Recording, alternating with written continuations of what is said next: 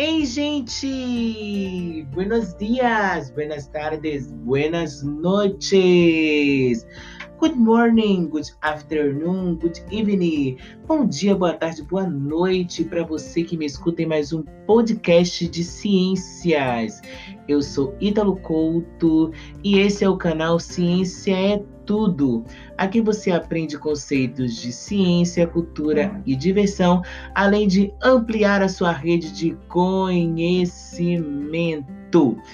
E hoje nós vamos começar mais uma aula de zoologia. Oh, que coisa maravilhosa! Mas antes de nós começarmos a nossa aula de zoologia, eu quero lhe pedir uma coisa. Pegue o seu material, o seu lápis, a sua borracha, a sua caneta e óbvio que o seu livro e o seu caderno para você anotar as frases que serão chaves para você alavancar a sua nota. Mas vamos deixar de conversa fiada e vem comigo aprender sobre as aves. As aves, elas recebem esse nome justamente por uma característica principal, o voo. Mas nem todas as aves têm essa capacidade. Além dessa característica tão minuciosa e destacada nesse grupo de animais, eles apresentam outras características que são evidentes desse grupo são os primeiros vertebrados bípedes, ou seja, aqueles a se apoiarem sobre duas patas. Apresentam uma grande variedade de espécies, sendo que dentro dessa variedade de espécies existem aves que são adaptadas para o voo, outras que são adaptadas a correrem e outras que são adaptadas a nadarem. Isso permite a elas uma infinidade de características.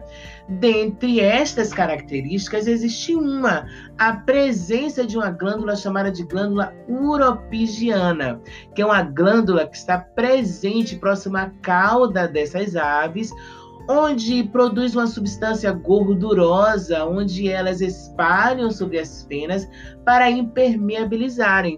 Por isso que algumas aves apresentam aquelas penas vistosas e brilhantes por conta dessa gordura.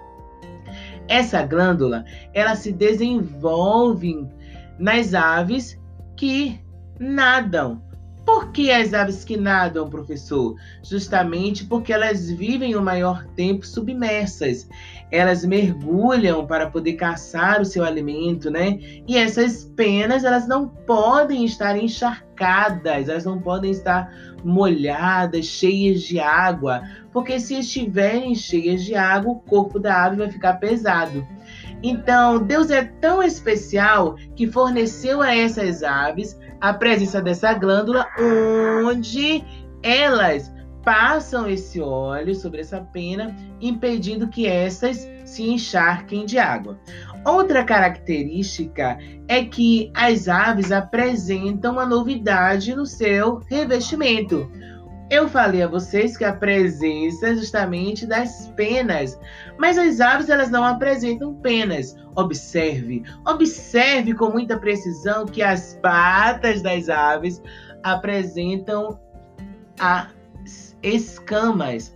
Escamas essas que não são parecidas, né, gente, nem com a dos peixes, nem com as dos répteis. São escamas aí um pouco mais dérmicas, para dar um ar mais rústico a esses animais.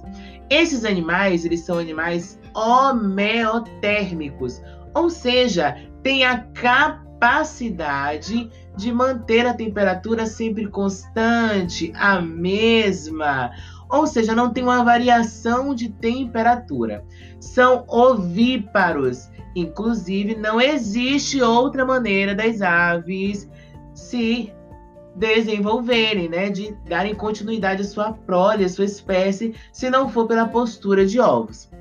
Apresentam sexos separados com dimorfismo sexual. Dimorfismo sexual?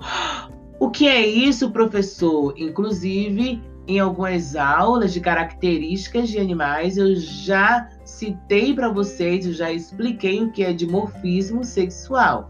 Se você está com essa dúvida, você volta um pouquinho aqui nos nossos podcasts que vocês irão aprender sobre dimorfismo sexual. Mas como eu sou uma pessoa bondosa, eu vou explicar a você em poucas palavras o que é dimorfismo sexual. É quando existe alguma característica que dê para que identifiquemos qual é o gênero daquele animal. Então, no caso das aves, eu tenho a presença de penas vistosas, coloridas e chamativas no gênero masculino e é, penas mais delicadas, sem muitas características chamativas no gênero feminino. A fecundação desses animais sempre vai ser interna e o desenvolvimento externo. Professor, como assim?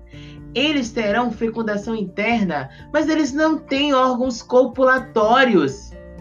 Exatamente, eles não têm órgãos copulatórios. Mas mesmo assim, a fecundação será interna. Eles não vão ter órgãos copulatórios. Como é que essa fecundação vai ser interna?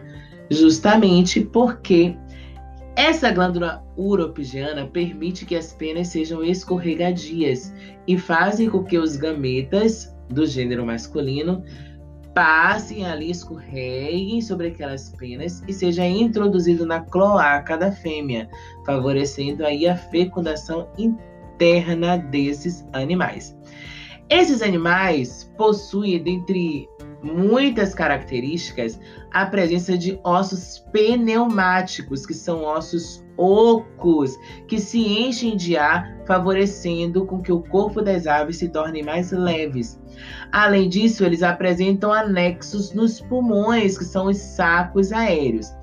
As aves que têm capacidade para o voo, elas vão apresentar um osso bem desenvolvido chamado de quilha ou carena, que vai permitir aí a aerodinâmica dessas aves. A ausência de bexiga urinária também é uma característica predominante nesse grupo de animais, porque isso favorece que eles não armazenem líquidos, deixando o corpo deles ainda mais leve. A respiração desses animais também é pulmonar, seja aquelas que se submergem para caçar ou aquelas que vivem num ambiente seco. Sistema digestório completo com boca e cloaca. Já falei também o que é cloaca. Se você está com dúvida, volta um pouquinho nos podcasts anteriores que você vai saber qual é a diferença entre ânus e cloaca. Isso mesmo. Coração com quatro cavidades, uma circulação fechada e completa. Mas esse podcast está ficando longo demais. Então nós vamos ter parte 2. Então eu lhe espero no nosso próximo podcast para você aprender um pouco mais sobre zoologia. Um grande beijo e bye bye!